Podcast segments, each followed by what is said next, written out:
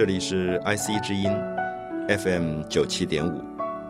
您现在所收听的是《美的沉思》，我是蒋勋。我们在生活美学里提到了十一住，住的最后的部分，希望能够提醒大家，不要只是关心自己的家。我相信一个人生活的空间，绝对不应该小到只有二十平、三十平，只是自己的家。当你把门推开以后，门外面的世界也都是我们居住的空间。所以特别希望大家能够开始回忆自己去过的一些小镇、一些小城市、一些小乡村，甚至一些大都会，它到底留给我们什么记忆？我相信今天很多人去过纽约、去过伦敦、去过罗马、去过东京、去过上海，这些我们叫做大都会。大都会大概人口。以今天来讲，大概都超过四五百万以上，甚至我想巴黎、上海这种人口大概都已经到了一千万以上啊，接近两千万的人口都有可能。所以这么多人密集在一个城市当中，绝对是工业跟商业以后产生的一个现象。那么要让这么多人居住在一起，他在交通各方面他要解决问题都不是那么容易。所以大家可能听过一个话，叫做“条条大路通罗马”。那么意思是说，在人类比较古代的时候，罗马当时大概距离现在两千年前，曾经有过一百万人住在一起。所以在那个年代，两千年前，它算是世界上最大的城市。那么“条条大路通罗马”，当然意思是说，如果这么大的城市有一百万人居住在一起，它的交通一定要解决问题。所以可能有朋友去过，呃，罗马的最有名的一个古代建筑就是竞技场。那么这个竞技场大概是公元一世纪左右的作品。我想大家印象里面，即使没有去过现场，可能也都看过图片。它是一个圆形的，有点像巨蛋。我一直认为它是人类第一个巨蛋，就是圆形的一个建筑。那么我们知道它为什么是圆形的？因为只有圆形，它每一边。可以有人从不同的门进去，所以它可以解决所有周边的空间的环境。所以，如果大家有机会下一次再看到罗马的竞技场，不管在现场或者在图片里，你稍微注意一下，这个建筑有三层，然后它在最底下一层很多的拱门，这拱门大概有四五十个之多。所以，当年如果这个地方举办活动啊，我们今天可能一个巨蛋打棒球啊，或者欣赏橄榄球啊，或者是。呃，某某歌星演唱啊，他会一下子涌进很多的人。那么大家知道，在罗马时代两千年前的这个竞技场，它也常常有很多的这种活动啊，比如说人跟兽的搏斗，或者武士跟武士的搏斗。所以，同时去观赏这个竞技表演的人人数是多少？我想大家知道，也许会蛮惊讶的，就是可以容纳五万人，就是这个竞技场可以同时容纳五万人在里面。那么这个五万人。大家可以想象看，我们今天居住的城市，不管在新竹、在台北、在高雄，恐怕都还没有一个建筑物可以同时容纳五万人在里面。所以五万人同时在里面，它本身进跟出周边所有的空间都要考虑在里面。所以为什么刚才提到说它的第一层有这么多的拱门？因为每一个进场的人拿着手上的一张票。他把五万人规划成从四十个或者五十个不同的门进出，所以每一个门就平均分担了不同的人数。那么这样子不会同一个时间挤在一起。我想大家知道，比如说我们如果去看表演，看表演如果是七点开演或者七点半开演，所有的人大概都是在这个之前的十分钟到场，所以那个时候是我们叫做尖峰时间。那么，如果你的建筑空间没有去做这个尖峰时间的控制跟设计的话，同时涌进去的人是立刻会塞在那个地方的。最近有一个朋友告诉我，他去勘察一个新盖好的表演场所，这个表演场所设在一个大楼的十一楼。好，我特别强调十一楼，所以如果你要爬楼梯要爬很久的，所以必须要坐电梯。可是这个场地大概可以容纳一千人左右的一个表演场所，可是只有一个。大概同时可以有五个人在里面的小电梯，所以我的这个朋友他去勘察，他就说，如果你七点要开演，同时有一千人要进来，而这一千人排队要等这个电梯上去到十一楼，进到这个表演场所，这个电梯要多少次？你要做一个计算。如果你不做一个计算，所有的人就等在那个地方。好，所以我想这里面就牵涉到我们说的居住的空间品质，其实不只是我们的家的问题、房子的问题，也包含着我们生活在这个都市当中。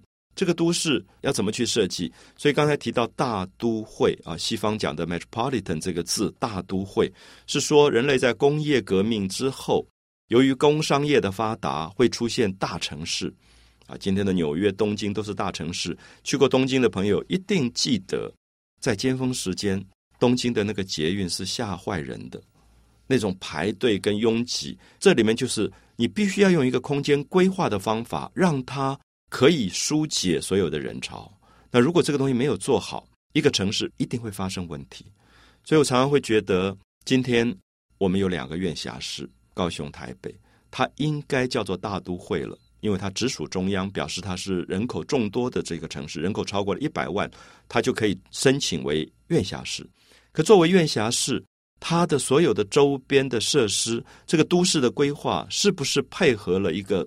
大都会的设计，比如说这两个城市过去可能都没有捷运，我们捷运的历史非常短，所以在没有捷运的状况，没有一个非常便利的、快速的大众交通系统设计之前，这个城市的塞车就会出现巨大的问题，因为人根本没有办法动，那么使得这么多人聚集在一起，结果变成一个苦不堪言的一件事。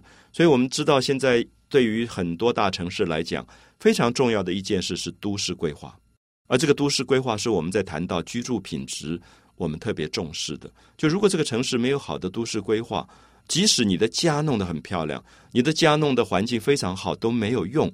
我记得我们谈住的时候，第一个强调先把自己的家弄好。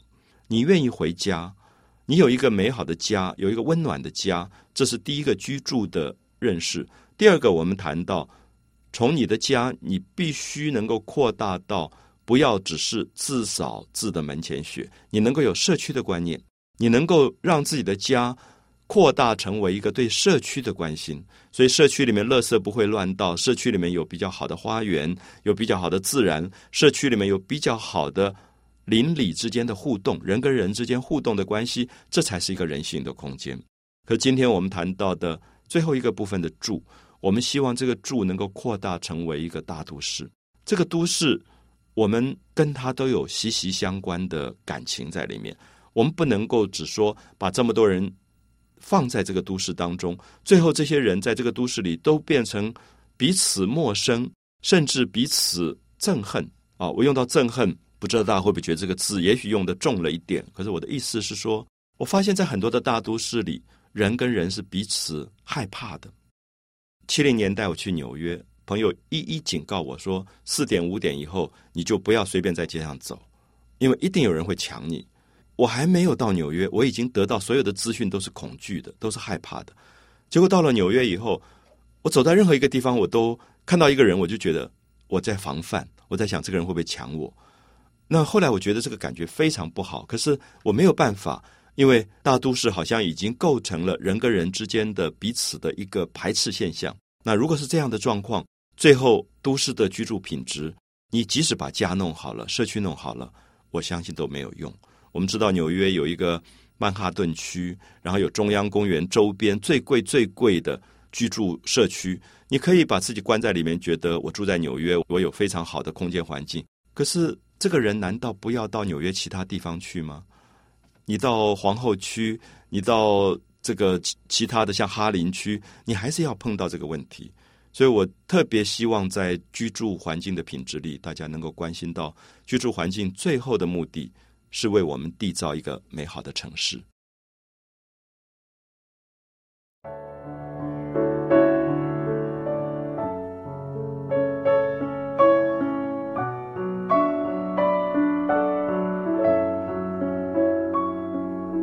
们提到了城市，提到了乡村，提到了小镇，好像过去我们对于什么是乡村、什么是小镇、什么是城市分得蛮清楚的。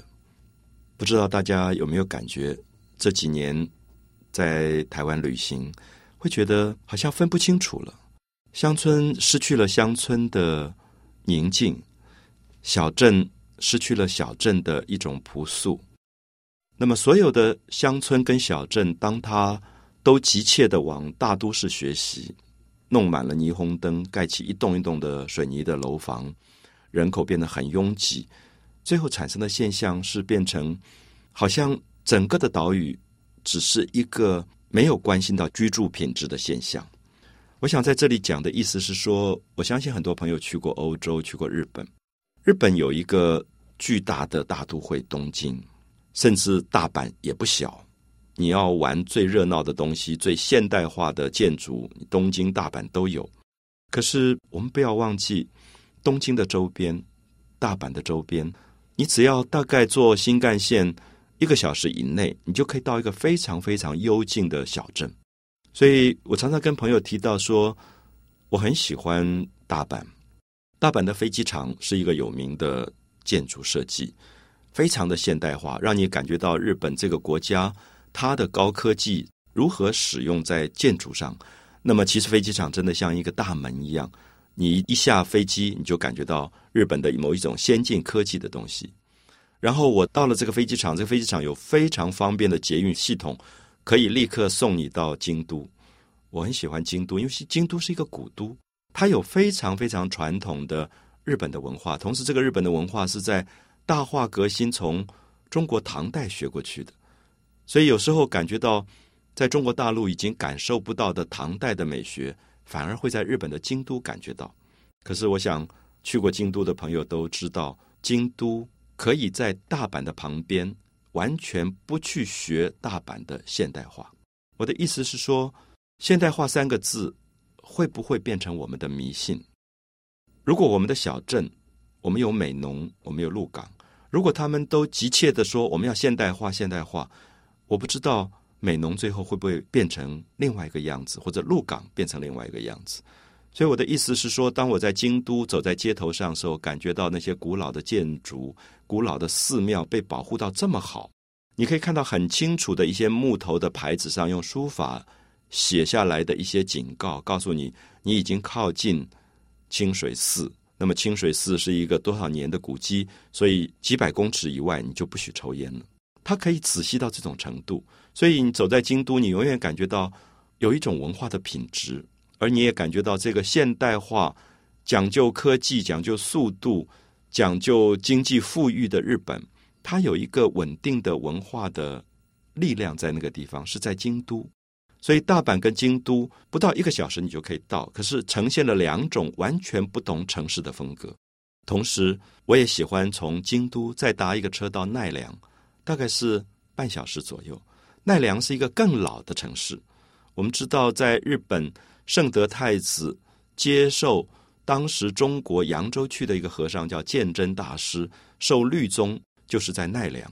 所以奈良还留下了一个非常有名的寺庙，叫做唐招提寺，是当时的鉴真大师带着他的弟子去盖的一个老的庙，非常幽静。你觉得不太相信这样的一个小小的小镇？有这么美的古老的文化在里面，好，所以我想我提到了大阪，提到了京都，提到了奈良，是三个完全不同形式的城市。奈良一直保有它最古都的一种美，所以当我带着川端康成写的小说《古都》去走在奈良的街头、京都的街头的时候，你会感觉到这个文学的美，是因为它的市镇、古老的小镇没有被破坏掉。在这样的小镇当中，人被鼓励着用非常传统的方式生活着。我不知道大家记不记得，如果去过京都的朋友，可能就知道它有一些花间小路，非常漂亮的小街。小街道里面卖纸雨伞的一个店铺，旁边有一个卖五金的打铁铺，然后在旁边卖扇子的，什么都不卖，只卖扇子。再过来是卖那个日本门口挂的一些草席编的帘子。那每一个小店都有它的传统手工艺在当中。你光是看那个街，一家一家看，你大概可以看一整天。所以现在它也变成了非常重要观光的一个地方。有时候跟朋友开玩笑，观光是什么都没有了，观光看光了。可是真正的观光是一个文化的认识。我们去了一个小镇，去了一个小镇的老街，然后在这个老街上可以看到传统的人的生活的方式。所以他用最传统方式做出来的那把纸雨伞，它价格可以卖到很贵。那这把纸雨伞我也不太拿来下雨的时候用，可是它会变成我家里非常美的一个工艺品的装饰。我会把它放在一个墙角，变成一个很美的一个收藏品。所以其实我们看到，这就是一个传统手工业继续在现代的工业社会里，它没有被淘汰。我觉得在某一段时间。由于我们迷信现代化，所以我们把居住环境里面很多品质非常好的老东西全部都破坏了。好，所以有一次大概在七零年代吧，我跟朋友去鹿港，我们看到鹿港家家户户都在盖新的房子。那当然是因为经济富有了，所以你一方面很高兴，一则以喜，可是也一则以忧，因为。你看到房子非常好的老块木的木料被拆掉，被任意的糟蹋；你看到那些非常好的中间的中庭、天井全部被破坏，然后盖起非常粗糙的一些四层或者三层楼的范厝，那其实是一个居住环境品质的一个恶质化。而同时，我们看到每一家就开始流行买沙发，大家知道沙发。当时从西方学来的沙发技术也不好，里面都是最坏的木料，里面塞一些稻草，然后卖的很贵很贵，然后大家就把沙发买进来了。沙发买进来没有地方放，那么客厅里面就有些东西要丢掉。丢掉的是什么？我们知道是最好最好的红木，最好最好的花梨木雕花的一些桌椅，八仙桌就丢在街上。然后那个时候，我的朋友就常常给别人说。一百块给你，你帮我运回家好不好？就把这些桌椅全部收了。我们知道说，古董店看到这样一张桌子可以卖到十几万，可是当时是这样糟蹋的，就是满街丢出来。所以我觉得，如果没有一个好的美学品质的学习，我们不知道什么东西是有价值的。我们会把没有价值的东西当成有价值的东西，而把有价值的东西全部遗弃。所以，我想，其实谈起这二十三十年来台湾居住环境的变化，有很大的感慨。可是，当然，亡羊补牢，犹未为晚啊！我们现在还来得及重新做这样居住品质的反省，也做一些弥补。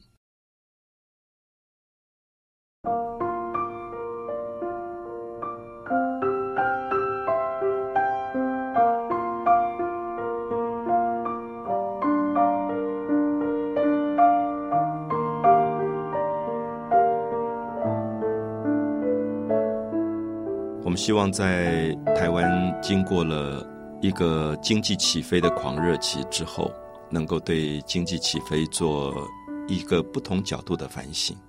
我想，绝对不是阻止经济的发展。在一个社会的发展过程里，我们当然知道经济非常重要。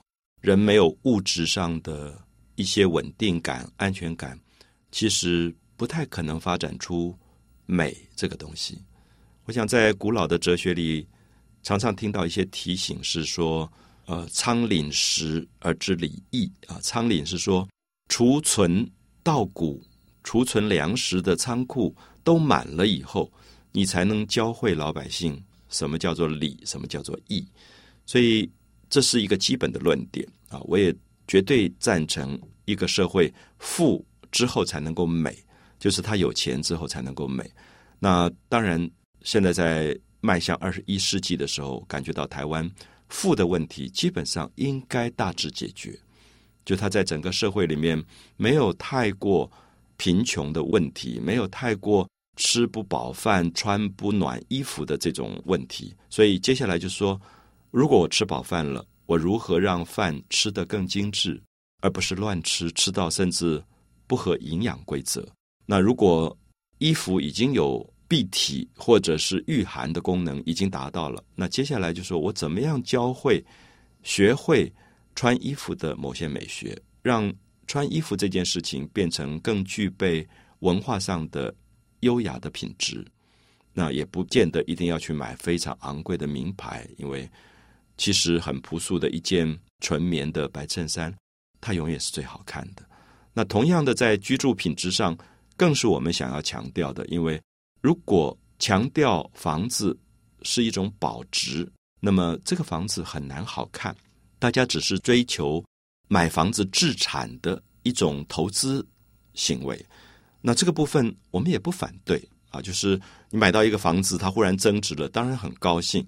可是我觉得，我们看到成熟的社会、进步的社会，基本上都并不鼓励在炒作土地、炒作房地产上发财，因为这是全民的损失。怎么说？有一些房地产业可能在经济起飞当中，利用一些不法的方法，然后取得土地，然后盖了很多很多这些品质不高的住宅，贩卖发了大财。可是他把整个环境都破坏掉了。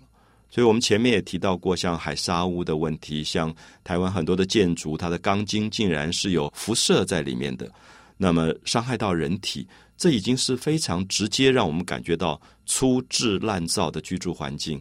最后受害的是全民，那所以在这里特别觉得应该让我们的公家单位，尤其是政府，我们提到了，如果要有一个都市计划的单位，不管是都市计划局或都市计划处，它应该为全民从另外一个角度来着想居住品质。所以我相信很多朋友一定知道，像波士顿，美国的波士顿，像法国的巴黎，他们有一些房子。房租是非常便宜的。我一个朋友住在波士顿，住在哈佛大学附近，非常好的区。可是那个房子是不能涨房租的。我不知道大家会不会换一个角度想：如果在台湾，如果一个房子不能涨房租，这个房东不是要跟政府打闹、要抗争了？可是为什么在很多进步的国家有所谓不能够涨房租的房子？它的制度是怎么定的？它让这些老的房子本身维持下来。也让人不会只是买房子去置产，而在这里面去想到的只有一点就是发财。因为在这样的状况里面，我们很难空洞的去谈居住品质，因为大家想的就是钱而已。所以，我想很多朋友一定知道，巴黎的房屋的规则是你不能够真正拥有土地的。上海也是如此，大概一个人买了房子以后，你只有使用权。使用权大概是七十年，有的是八十年。可是想一想看，你买到一个房子，你真的可以住七十年吗？你真的可以住八十年吗？其实你可以看到，任何一个房子也不过是我们在人世间某一个过程而已。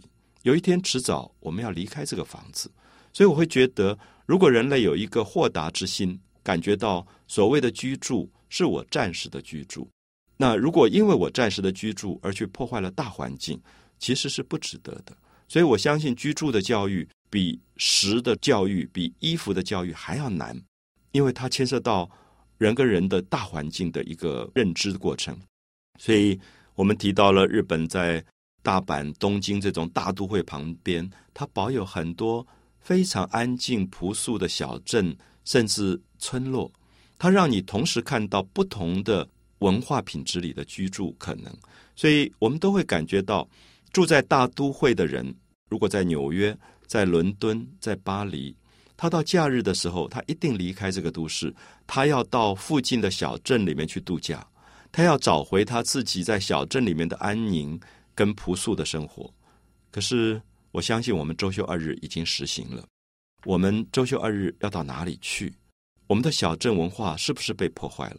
其实我们就会想到台北的周边，原来是不是有一些非常好的小镇？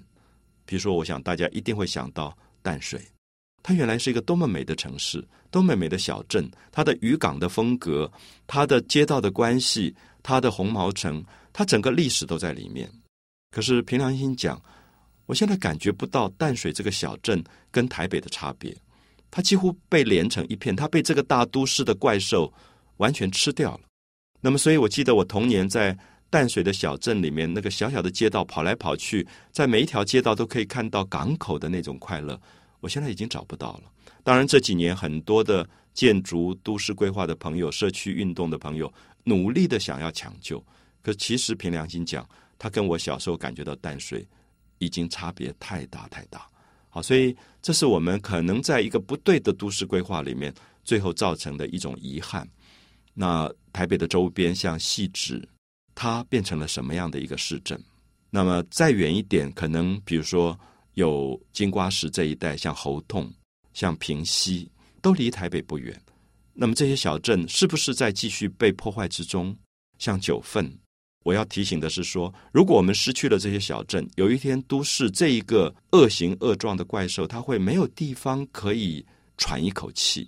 所以，这是今天进步的所有的大城市特别注意的一点，就是说，一定要在大都会的周边有许多的农村、小的市镇，它可以疏解都市里的紧张。那失去这样的一个疏解性，这个大都会一定迟早要出问题，而且人会挤在里面，所有的心理的病症、那种精神上的焦虑，全部都要发病了。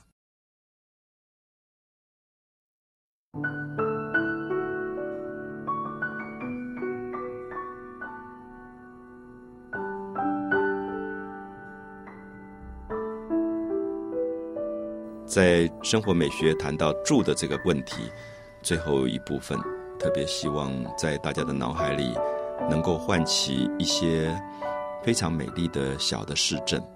我相信今天你可能住在台北，你可能住在高雄，你可能住在新竹，可是你可能有一个童年或青少年，并不是在这些大都市里度过的。我想每个人的脑海里面会有一个自己来自的乡村。或者来自的那个小镇，所以我现在很喜欢碰到一个朋友，问他说：“你什么时候才来台北？来台北以前你住在哪里？”然后这时候你会听到好多的回忆，美浓的回忆，鹿港的回忆，呃，三义的回忆啊，在苗栗的三义，或者台中的无期、清水。我觉得这些地名是小小的一些小市镇。啊，那个清水的名字本身你就觉得很好听，它更老的名字叫牛骂头，这个水牛的牛，骂人的骂啊，头发的头，牛骂头，你会觉得这些老的地名，它保留了一些古老的记忆，而这些记忆我们都在淡忘，然后可能在经济起飞的过程当中，迷信着现代化，迷信着科技，所有的乡村人口、市镇人口一窝蜂全部涌进了大都市。大都市里的人其实是另外一种流浪汉。我有时候跟朋友开玩笑说，回想起来，有时候自己好像在世界各大城市当中流浪，纽约、东京、罗马、巴黎这样跑来跑去。因为大都市其实是一种浮萍性格，你会觉得你没有根，飘来飘去的。那么，如果你住在台北市，你是一个外来人口，你可能今天住三重，明天搬到永和。那么接下来你搬到板桥，然后也许有一天你觉得啊更好一点，你可以在东区买到房子，你就搬到东区。可是不管是哪一个区，其实都不长久，也不是一个有根的现象。我觉得这是现代大都会的一个共同的问题，就是因为人并没有在那里生根。如果不生根，他其实没有一个对于这个环境的很深很深的爱。可是你如果跟这个朋友谈到他过去的美浓，过去的鹿港。因为他在那边成长过，你会发现所谓的美农人，他是真的在那条溪、那条老农溪旁边长大的。那个溪水跟他的关系，那里的一片竹林跟他的关系，那个湖水跟他的关系，他都有很深刻的记忆在里面。所以有一段时间，我从欧洲回来，我非常喜欢跟朋友去美农，然后看到家家户户门口挂着一种竹帘，那个竹帘上画很漂亮的花。很特殊的一种客家的自己的手工艺画出来的竹帘，也看到穿着蓝布衣服的客家的这些老太太们，啊，非常优雅，讲话非常非常的有礼貌，跟人的对谈的那种关系，我会觉得是一个有教养的市镇。那么，这个其实是在一个大都市当中，人与人发生了陌生跟排斥或者防范的现象里所没有的一种状态。所以你会觉得小镇里面人口的那种美丽、那种温暖啊、那种亲切，好像很容易坐下来吃一个美浓的板条，然后就跟那个卖板条的人就聊起天，然后他也会告诉你他怎么做这个板条，他也会很自信跟得意说：“我这个板条因为做到很认真，所以跟别家怎么不一样。”所以这有一种他这职业上的快乐。我觉得台湾在流失这种快乐，流失人。除了赚钱以外的另外一种人性自觉的快乐，就是卖一个板条，并不只是赚钱，它可以维生，它可以让他自己过日子，可是他还有一个快乐是，他的板条做到很 Q，他就告诉你说：“你知道我这个特别的方法是什么？”然后他看到你吃的时候，有一种赞赏，他有一种得意，他也有一种职业上的满足感。我觉得我们在流失这个满足感，可这个满足感是从小镇出来的，因为过去的小镇手工业的时代比较悠闲，比较不忙。啊，我一再提醒说，“忙”这个字是心死亡了，所以新死亡的现象基本上一定是在快速度的都市里发生，小镇不会发生。这是为什么在欧洲或者在日本这些比较先进的国家，它非常重视小镇文化。所以我们知道。法国最贵的 cheese、最贵的乳酪、最贵的红酒，还是小镇出来的。他送到巴黎的时候，他引起了巴黎人对于很多精致文化的反省。我在巴黎画画住的一条街蒙马特街的一个开头的地方，然后对面就有三家老的店铺，只卖一种东西，就是鹅肝酱，法国传统的鹅肝酱。它上面标明这个店。从十七世纪开始创始到现在，他还用老方法在做这个鹅肝酱，而卖的极贵，比所有外面工业产品量产的那个鹅肝酱都要贵。可是每天都大排长龙。我想这个是我要提到的另外一种人性居住品质。就在这样的居住品质里，你觉得这条街有了一个稳定的力量，有了一个让你安心的力量。所以我记得我们在讲到食物的部分也提到。新竹庙口、城隍庙口的贡丸，大家稍微去过几次，你都知道哪一家是最好的。因为这里面就有一种竞争跟比赛，就是粗制滥造的东西在历史当中会被淘汰，很精心去做的东西会得到大家的赞扬。它不是现代化的城市，现代化城市靠什么？靠广告。我花很多钱打广告，让大家来买我的东西。可是有时候你常常觉得。那个广告费贵到那个样子，然后羊毛出在羊身上，最后转嫁到消费者身上。可是那个品质并不见得好。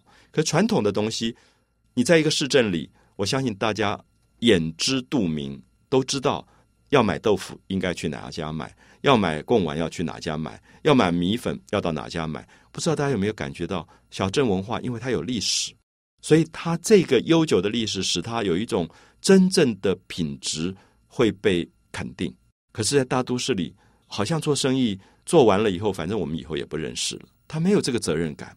可是，在小镇文化里面，他强调老字号、老店铺、老字号本身是一个品牌，是真正的品牌。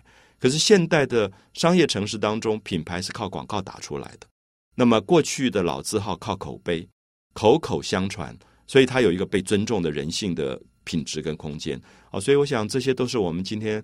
可能希望比较小镇跟都市文化当中能够引发大家注意的，也特别特别希望，其实，在整个执政单位当中，应该要保护小镇文化。一个执政的单位不保护小镇文化，整个的城市就会被毁坏掉，大自然会被破坏，环境会被破坏，最后受伤的其实是全民。可是老百姓不一定意识到这个，因为老百姓看到是眼前的利益。我的房子拆掉，土地卖掉，我可以赚一大笔钱盖成大楼。可是政府执政单位应该要来做平衡，应该来做制衡。这是为什么？我觉得我所有去过的小镇跟城市，当我发现它的居住品质这么好，都是因为他多年来他的执政本身是进步的，是成功的。他有反省，他有人文的教养，而不是鼓励老百姓在短时间短视的牟利。短视的牟利，大家最后会把整个的大环境、居住环境全部破坏掉。有一天造成的现象就是杀鸡取卵，就是为了要那个蛋，把鸡杀掉了，以后再也没有蛋了。好，所以我想我们会从这样的角度提醒所有的朋友对居住环境品质的一种关心。美的沉思，我是蒋勋。